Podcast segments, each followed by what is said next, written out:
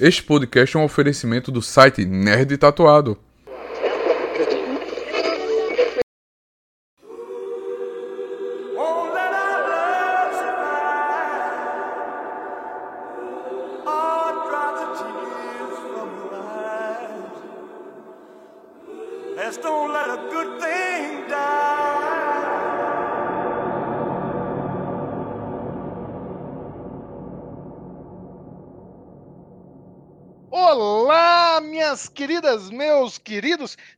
Sejam muito bem-vindos a mais um Enredo Perfeito. Eu sou o Rafael Assis, sempre aqui trazendo para vocês novas abordagens sobre a narrativa de obras culturais. E comigo está ele, meu querido, meu companheiro, meu amigo de longa data, Edivaldo Ferreira. Tudo bem, Edivaldo? Edivaldo na voz. Você pegou esse cacuete, né? Peguei. Gosto Pegou. muito. Se a audiência não gosta, eu só lamento. Vocês não serão o meu coronel. Eu, eu, eu- não sei se você ia, ficar, você ia gostar muito de ter um coronel na sua vida. Ou, ou- ou não. Eu não sei. Não sei. Mas é bom que você já começou a adiantar aí. Diga para essas pessoas que estão nos ouvindo, este público garboso e garbosa que nos acompanha, que com certeza já leram aqui qual o título do episódio, mas refresque-os. Sobre qual Ah, filme vamos falar hoje? É- Essa piada, ela tá, ela tá aos poucos morrendo, ou então você vai ter que se deixar ela mais sofisticada, né? Porque agora você tem que. Você coloca o nome dos filmes no, no- nos títulos. então- Agora eu sou um escravo do Fio. É, você tem o coronel. então, Rafael, hoje a gente vai falar sobre uma figura muito icônica, né? Da cultura norte-americana e, quiçá, mundial também, né? Que é o Elvis do senhor Baz Luhrmann. E a sinopse dele é essa: é o Elvis, é um filme sobre o Elvis. Feito pelo mostrar- Baz Luhrmann. feito pelo Baz Luhrmann. Inclusive, eu achei bizarro aqui que tem um trailer, né, tipo, no, no agregador de pesquisa aí, que se quiser patrocinar a gente, que chama Elvis de Baz Luhrmann. Aí me lembrou, nossa, só tem referência cult, né? Me lembrou, tem um filme do, do Fellini lá, que eu acho que já existia, o, o- o- já tinha um filme com o mesmo nome, que eu acho que era Satiricon.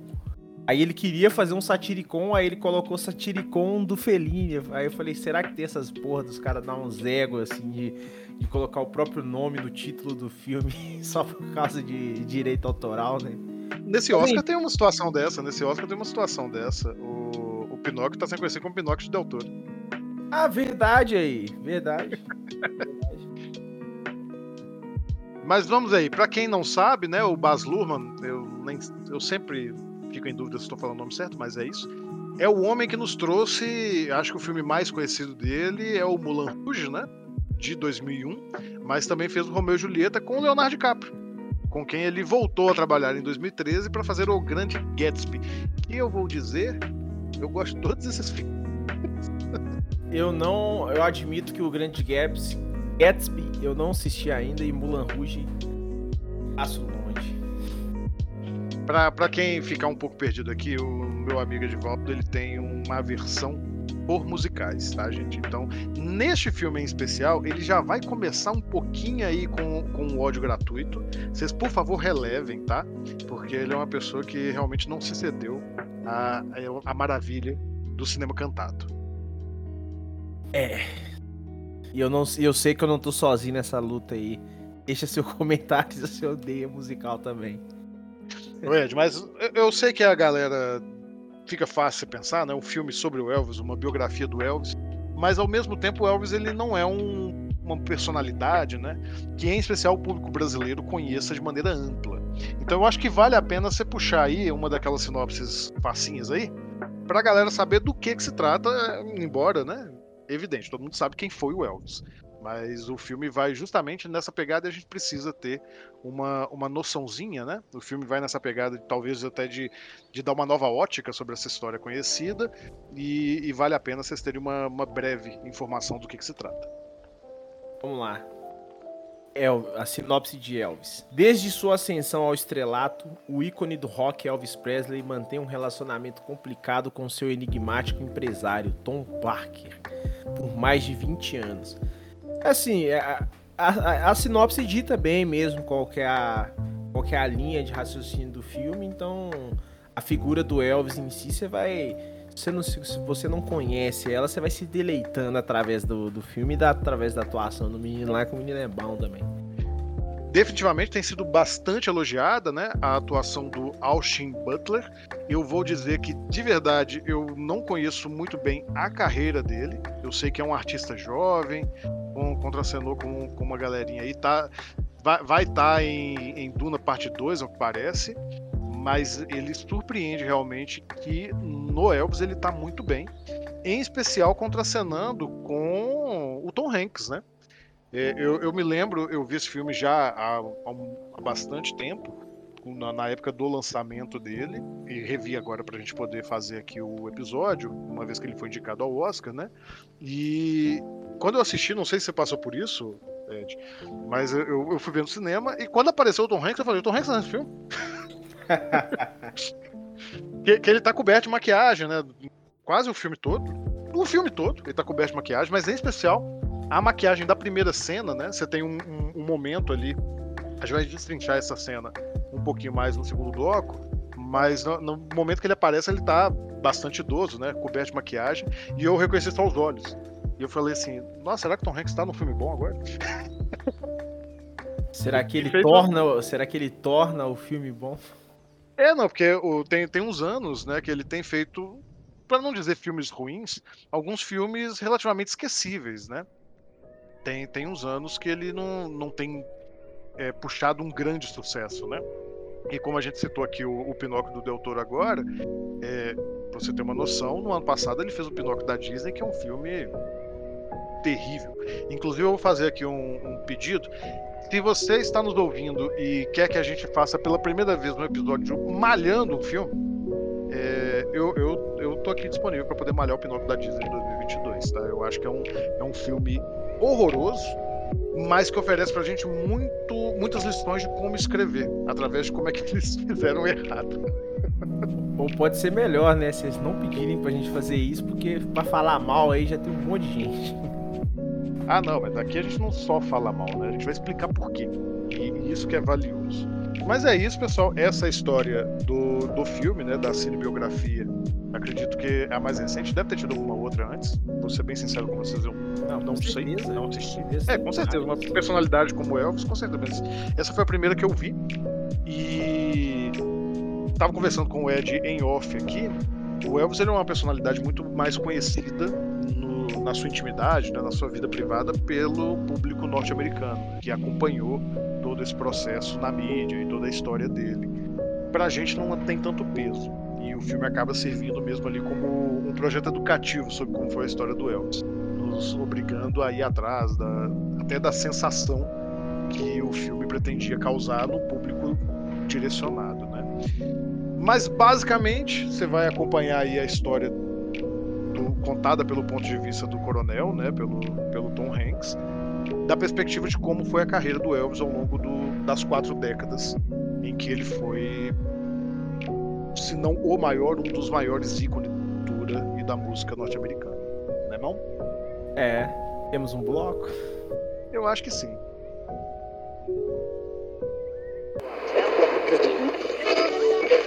O Oscar! Olá, meus amigos! Estamos de volta para o segundo bloco por dentro da narrativa, onde iremos analisar os aspectos e a construção da narrativa do filme Elvis. E para abrir essa, essa roda de conversa aqui de duas pessoas online, uma em cada extremo do. Ah, o extremo aí que a gente tá. É, eu acho que um paralelo massa pra gente começar a falar sobre Elvis é o com Blonde, né? Que é o episódio que a gente já foi gravado. E como eles, eles são filmes que abordam grandes ícones americanos de uma forma diferente, né?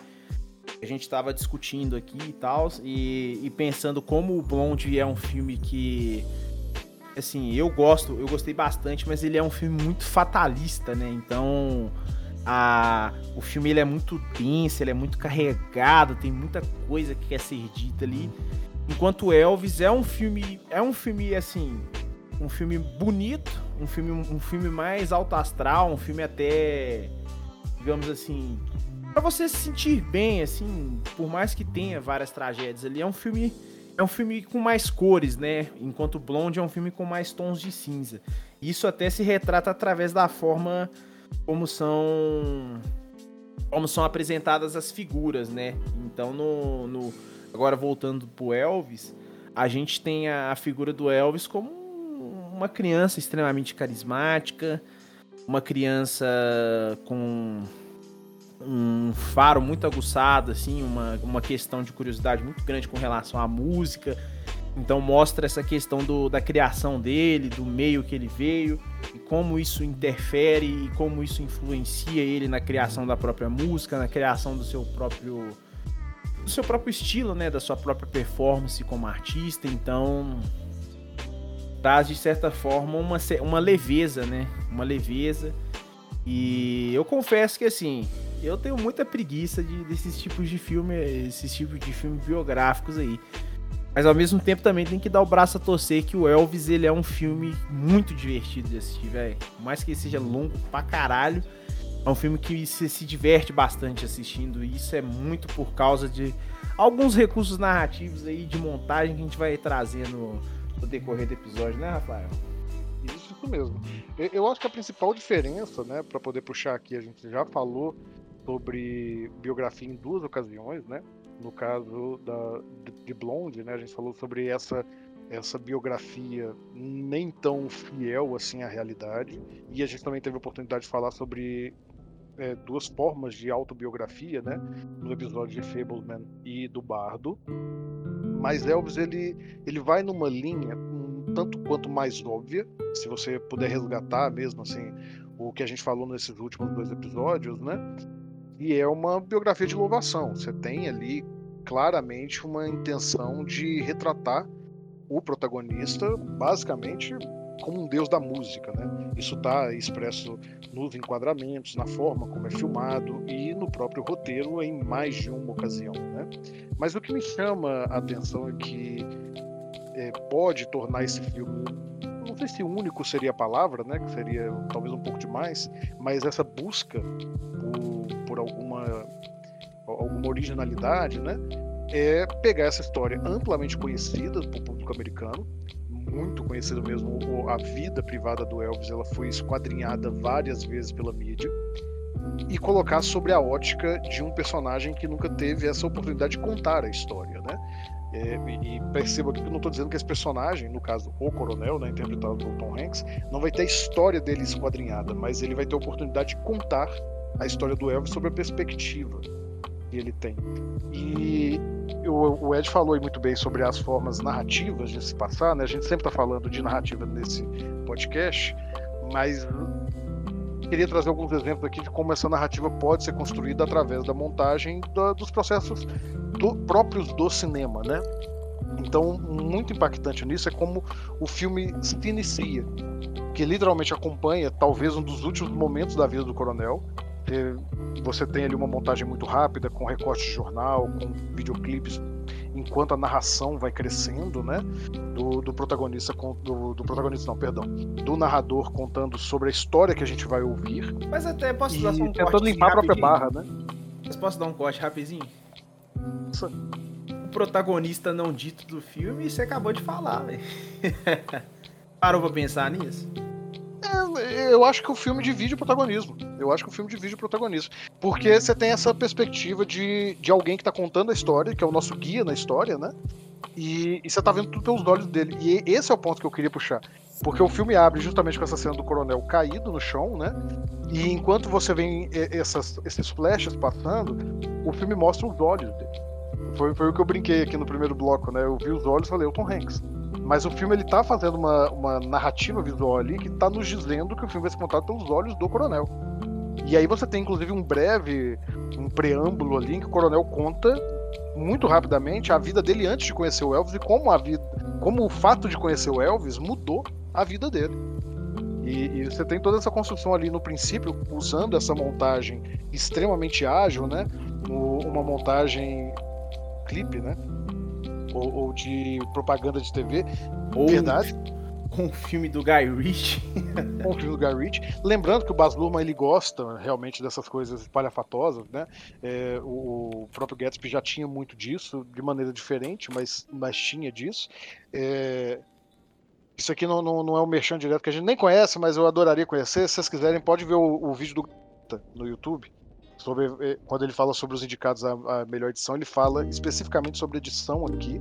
A gente não vai entrar tanto como ele entrou, mas dizer como essa edição ela está servindo para a construção da narrativa da história que está querendo ser contada. Lembrando, né, de novo, que é uma história amplamente conhecida pelo público.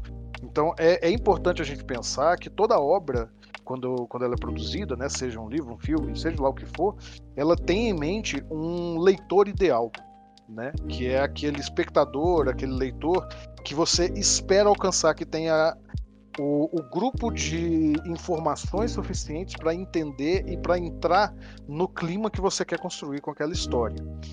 E uma vez que você atinge esse público ideal, né, esse leitor ideal, o que você precisa fazer, em especial num filme tão longo, né, Dival? Como você falou aí, é manter esse público engajado. E aí entra um ponto que eu acho que o Ed vai saber falar muito bem, que é o ritmo desse filme, que é muito importante. É, o, o- essa questão do. Principalmente, assim, né? Que até. Eu acho que o, último episódio que a gente que saiu foi o do. Tar. Não sabemos qual vai ser a ordem que a gente vai selecionar aqui dos episódios. Mas o Tar é um filme que a música, ela não é. Ela, ela é um fator, mas ela não é o fator. O Elvis já é o contrário, assim. Eu acho que é o enaltecimento mesmo da música o tempo todo. Inclusive no ritmo, na aceleração a forma como isso era recebido, porque se você for pensar assim em estrutura, pô, era só três instrumentos assim, mas parecia que você tava uma loucura, com uma orquestra, com banda, com milhares de músicos ali, tudo isso através do ritmo, dessa montagem, essa brincadeira, assim, talvez até uma parada que remete até aos quadrinhos mesmo, assim, eu acho que, eu não sei se você teve essa sensação vendo, né, que que às vezes ele bota vários frames ali, porque é interessante essa questão do, do ritmo acelerado, porque ele quer, ele quer contar um retrato, assim, a gente não, a gente vai sacar que ele vai fazer um background, vai puxar a história do Elvis, mas ele quer contar sobre um retrato específico no qual ele vai se dedicar mais tempo. Então, através dessa montagem deslocada dele, ele, ele acelera bastante o ritmo, acelera, conta a história, assim, não acho que é atropelado, assim, eu acho que ele tem uma dificuldade de dar uns respiros na, na, na, na narrativa por causa dessa do estilo dele mesmo de direção, mas ele consegue passar bem pela história do Elvis para chegar no retrato onde que ele quer chegar. E isso é uma isso é uma grande, esse é um grande trunfo e ao mesmo tempo uma grande maldição desse filme, né? Porque ele vai ficar refém do ritmo acelerado mesmo, que é a questão até mesmo de passar a ideia de do nascimento do rock ali, da, da fundação dessa ideia da, dessa música energética num ambiente onde que a música country predominava nos Estados Unidos, então vem toda essa novidade, toda essa loucura e o ritmo, o ritmo dança com isso e traz isso muito bem, assim, pelo menos a interpretação que eu tive. E inclusive foi até um dos fatores que me puxou bastante pra dentro do, do pra ter uma imersão dentro do filme foi isso mesmo, essa montagem louco, essa montagem louca, acelerada e uma parada assim que a gente fica, cara, é é tecnicamente incrível de assistir assim, de verdade mesmo. E olha que eu tô falando como uma pessoa que não é não é muito fã desse tipo de, de, de narrativa, mas assim, fiquei encantado assistindo. O- eu, eu puxei aqui o vídeo do, do Gaveta e indico de novo para vocês assistirem, porque ele usa um termo que, que eu vou me apropriar aqui, tá? Então, obrigado, Gaveta. É, que ele fala que é um filme que tem uma edição primorosa, né? Eu- o- ele até dá o exemplo, ele fala que é um solo de guitarra monstruoso tocado, mas que não necessariamente emociona, né? E, e é isso mesmo, é uma edição usada de maneira base, é uma sofisticação da edição que raramente eu vi no cinema. Então é- preciso dar esse mérito. Mas você puxou aqui é de uma coisa que eu, eu acho que você pegou muito bem desse filme, que ele é um, é um filme que é- ele é refém das próprias intenções. N- A gente não vai se debruçar aqui sobre o conteúdo em si, né? Mas o filme ele tem sofrido muitas críticas por passar um paninho pro Elvis, né? O Elvis ele é um, um personagem que, embora não seja extremamente polêmico, carrega aí na sua trajetória algumas, algumas coisas bastante, no mínimo, duvidosas, né? O fato, muitas vezes ele foi chamado de usurpador da música negra né, nos Estados Unidos. O, há também uma, uma crítica pesada sobre o, o momento que ele se casa né, com, com a esposa dele. Perdi aqui qual que é o nome da esposa do Elvis. Você lembra? Pera aí, pera aí. É Priscilla Presley. Priscilla Presley, que na vida real, né, quando, quando ele se casou com ela, ela ainda era uma adolescente né, ele já era um adulto, isso foi já na época o Bafafá e sempre é resgatado nas biografias dele sobre isso. E o filme dá uma passadinha sobre a Priscila menos, mas em especial sobre ser um usurpador da, da música negra, o filme faz uma, uma questão forte de mostrar que não era bem por aí, né? Ele, ele tenta fazer essa, essa colocação, e isso porque o filme está refém da sua intenção primária, que é fazer uma louvação do protagonista, né? E vamos ser sinceros, de trazer de volta esse personagem que é icônico para a história dos Estados Unidos, mas que precisa de uma sobrevida, né? As pessoas envelhecem, as pessoas se esquecem. Então o, o filme ele faz esse, tem esse objetivo mesmo e faz as estratégias para atingir ele, que é, é restabelecer a história do Elvis como uma figura de importância, né? E uma figura em muitas medidas admirável. Então, ao fazer essa essa colocação, o, o filme tem um objetivo nítido, ao mesmo tempo que qualquer pessoa pode ir atrás dessa história na Wikipedia. É, isso Sabe? é Você, você joga na internet e você vai tirar suas próprias conclusões com, com base no que outras pessoas escreveram. Então o filme ele tem esse desafio né, de conseguir fazer tudo isso de uma maneira orgânica sem parecer proselitista. Então, Rafael, eu concordo com essa, com essa ótica sua. E até, até acrescento algo mais, assim, que assistindo esse Elvis, ele me lembra um pouco uma ideia de filme da Disney mesmo, onde que existe um mocinho e existe um vilão bem Simplificado, né? é, onde eles são extremamente bem desenhados ali. A função de um é atrapalhar o outro, tá ligado? Ou seja, a função do, do, do capitão era roubar o dinheiro do Elvis sem que o Elvis soubesse ou tivesse prestando atenção. E a função do Elvis era ser o herói que salvasse o dia no final e ficasse com a garota. Então. Sim, sim, não, perfeitamente. E, e- e você vê isso em vários momentos, pelo menos até o terceiro ato, né? O momento em que o Elvis desafia a polícia. Você tem. O, o filme tenta colocar ali uma pecha de que o Elvis o tempo todo queria se posicionar. A, a grande mensagem é: olha como o Elvis queria ser um cara legal e não deixaram. É, assim, isso, isso é um fato. É, fi- fica sendo colocado ali. E, e ele tem esse ar. Vamos, vamos ser bem sinceros, você falou de filme da Disney, né? O, o filme abre falando com que o Elvis queria ser um super-herói, né? A, a colocação ah, ali. é, o Elvis era Exatamente. nerd, né? Exatamente. E, e que ele queria ser um super-herói e fazer tudo. Então, o filme faz esse esforço consciente é, de fazer justiça à história do Elvis. Não estou dizendo que, se- que a justiça foi feita, tá? Mas é a intenção do filme. O, o filme ele quer, e por isso ele vai trabalhar ali o coronel como um narrador, porque você está partindo o tempo todo da ótica de alguém que prejudicou. Embora a gente saiba que a vida é mais complexa do que do que esse dois ladismo, né? Do, do que essa, essa coisa simplificada que você chamou aí de, de filme da Disney, e tá corretíssimo. O, o- quando a gente falou de, de Blonde, é, eu acho que não sei se ficou muito claro, a, a noção que a gente tem ao ver Blonde é que a Mary Morrow, por exemplo, ela era uma, uma figura trágica por excelência, né? Ela não tem agência sobre a vida dela. Aqui, no caso do Elvis, é mostrado de uma outra forma. Ele é um agente, ele toma as decisões e as decisões dele, em geral, estão corretas até que ele perde o controle. Então, ele, ele não é uma vítima no sentido. é, Ele não é um herói trágico no sentido que a gente fala do sentido grego, né, destinado à falha, mas é um herói que foi interrompido em sua carreira. É diferente. É, e de certa forma até até uma questão do próprio é, é coronel ou capitão, agora esqueci. É coronel.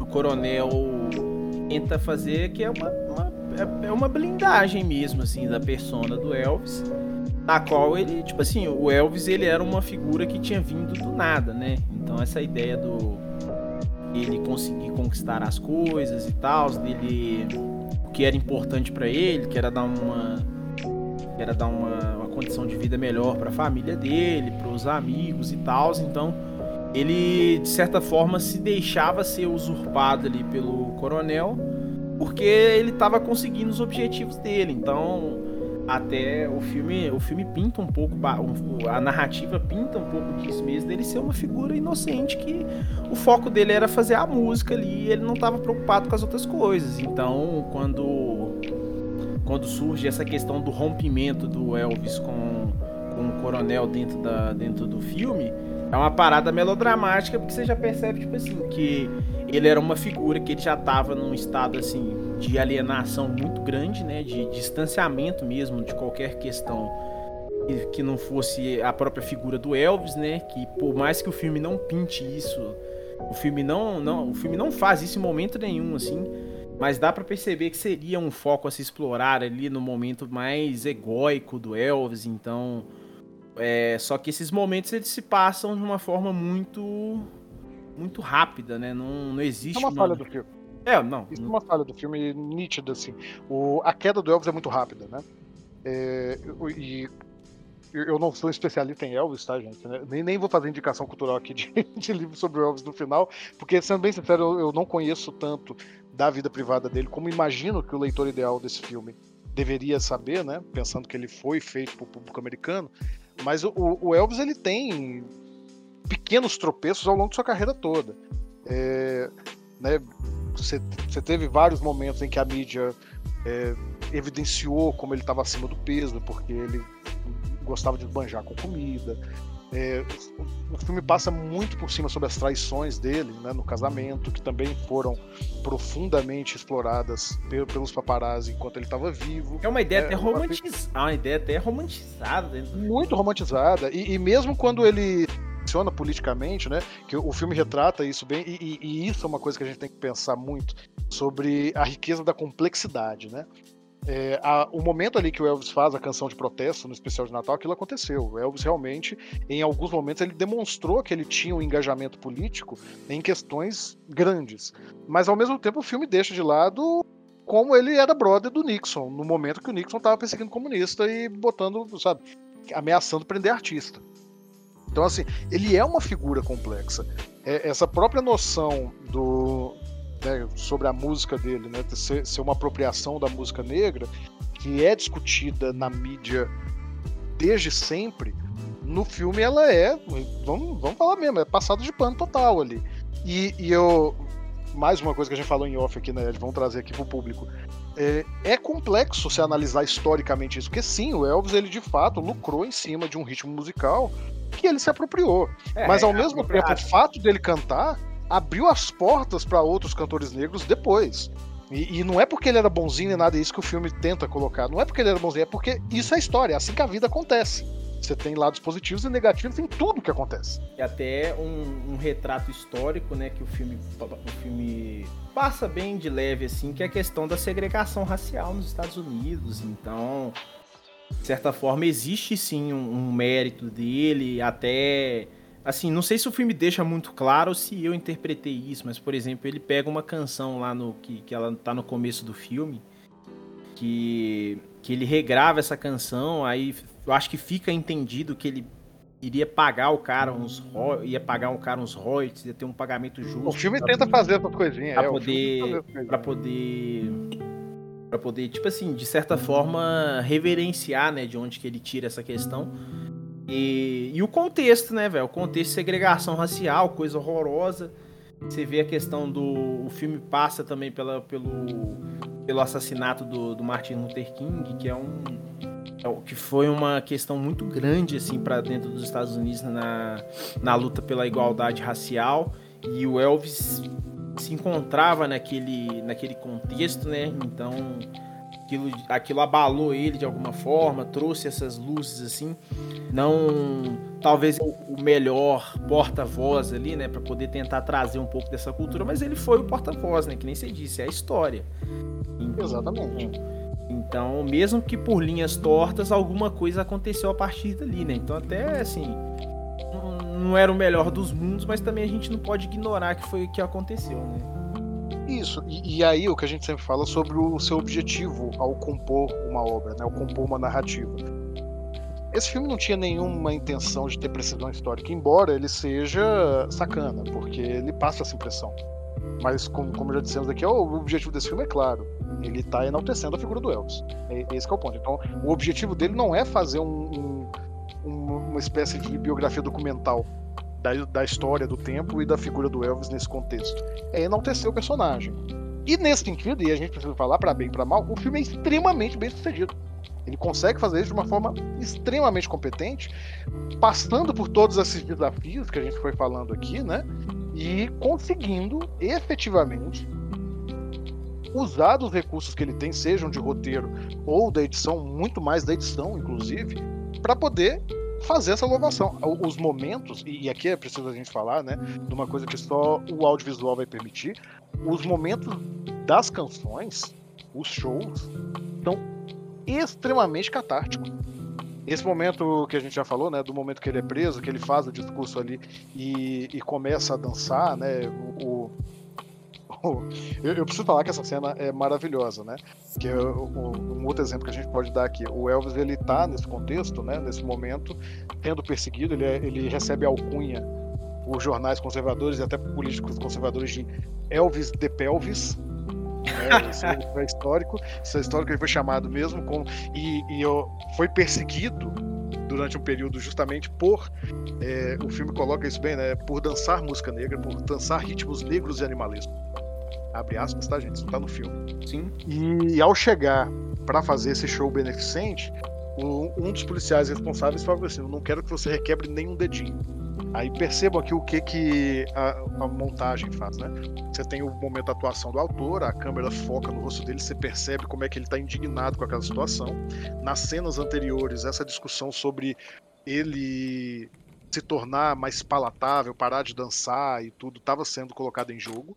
Ele sobe no palco, o, o filme ele dá um ar épico para esse momento, porque o, o som de fora fica meio abafado, muito levemente, muito sutilmente, o som se abafa. Você percebe que é o Elvis ali pensando sozinho sobre o que ele vai fazer a seguir. E ele puxa o microfone e começa a fazer um discurso, basicamente dizendo que, que ele não vai mudar, que é aquilo que ele é, é isso que as pessoas querem. E a câmera vem de baixo para cima, começa de baixo, né? Enquanto ele ergue o braço com o dedinho e ele rebola. E nesse ponto a câmera já está elevada, colocando o Elvis ali numa posição de destaque e ele começa a cantar. E você tem uma montagem ali da, da canção, né? Puxando entre ele cantando de fato uma canção que tem tudo a ver. Que, que ele. Eu não lembro direito da letra aqui, mas que ele fala que ele é um cara mau. E então ele vai intercalando entre esse momento super-heróico do Elvis se impondo com momentos de câmera lenta com as fãs se desesperando e se jogando no palco. Você começa a fazer mudanças ali com fotografias que evidenciam, né? O momento tem até alguns closes justamente na pelvis do ator.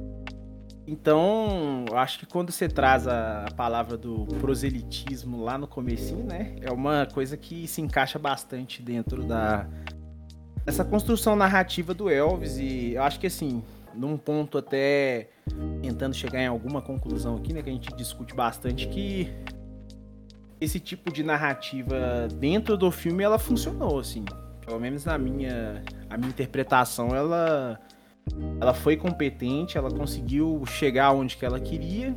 É lógico que com muitas falhas, assim, tem muitos buracos esse filme. Mas ela é competente no sentido de te mostrar a figura quase um super-herói, né? Do Elvis. Eu acho que dá pra dizer isso, né, Rafael? É, eu acho que é isso mesmo. No, no final das contas, esse é o objetivo e um objetivo alcançado, que tá aí. O filme indicado a categorias fortes no Oscar, inclusive de melhor filme. Não acho que vai levar, mas ah, tá feito, né? Objetivo cumprido. É, objetivo cumprido. Temos um bloco? Temos um bloco. É isso aí. Daqui a pouco voltamos para as nossas recomendações culturais.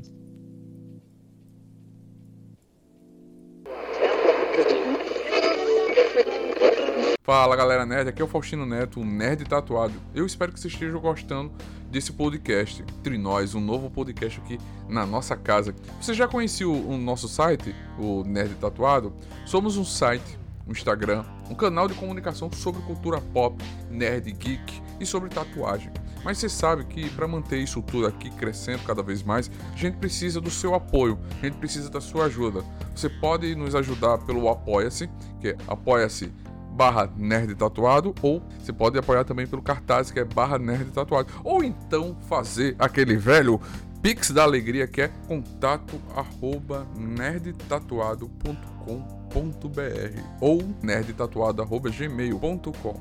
Faz um Pix e também você pode se tornar assinante também no nosso PicPay, que é picpay.me barra nerd tatuado. É só um real, você já ajuda o nosso canal.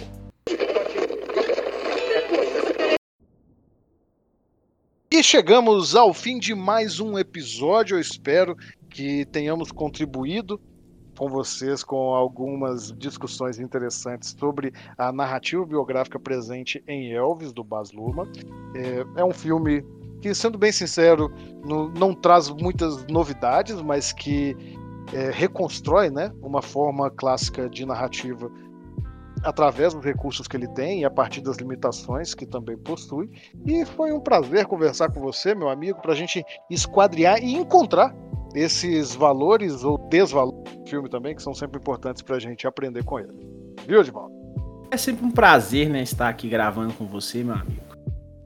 E, como eu bem disse, não tenho muitas indicações. Caso não, não sou uma pessoa antenada no mundo da música para fazer algumas coisas, mas o Edivaldo é. E eu acho que ele vai ter duas indicações pra gente, não é verdade? Não, eu vou, é, vou, vou fazer uma dobradinha então. Faz uma trapaça aí. Eu vou indicar um seriado americano que chama Vinyl, que é vinil, né?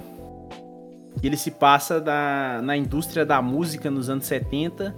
Só aquele, aquela iscazinha, né? Foi um seriado criado pelo Mick Jagger e o Scorsese, tá? Só isso. Ok. E- Parece, parece bom. E o outro seriado que eu vou indicar também brasileiro chama Magnífica 70. E ele passa um pouco. Vou até ler a sinopse dele aqui, porque eu acho que é mais interessante, que ele é mais. Eu acho que ela é mais desconhecida, né?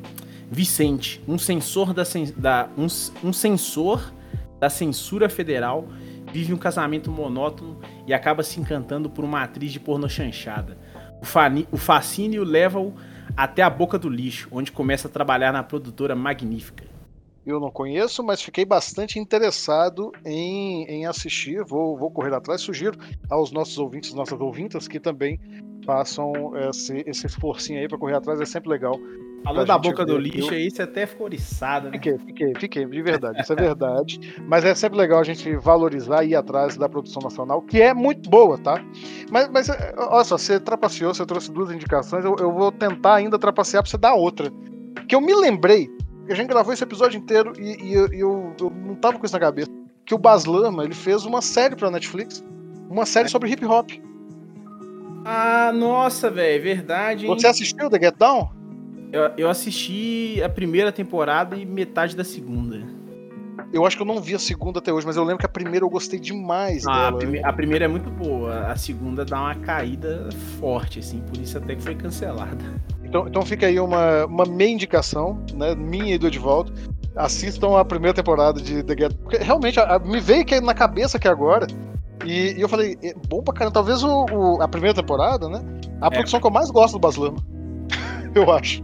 É, eu tinha até esquecido que era dele essa produção aqui agora. É. É minha favorita também.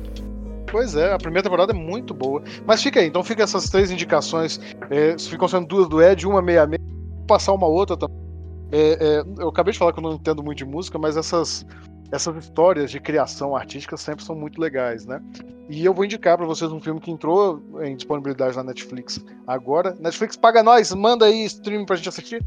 É, que é a cinebiografia do Wilson Simonal um personagem altamente complexo da música brasileira, extremamente importante para a música brasileira, mas um tanto apagado por conta de sua trajetória duvidosa.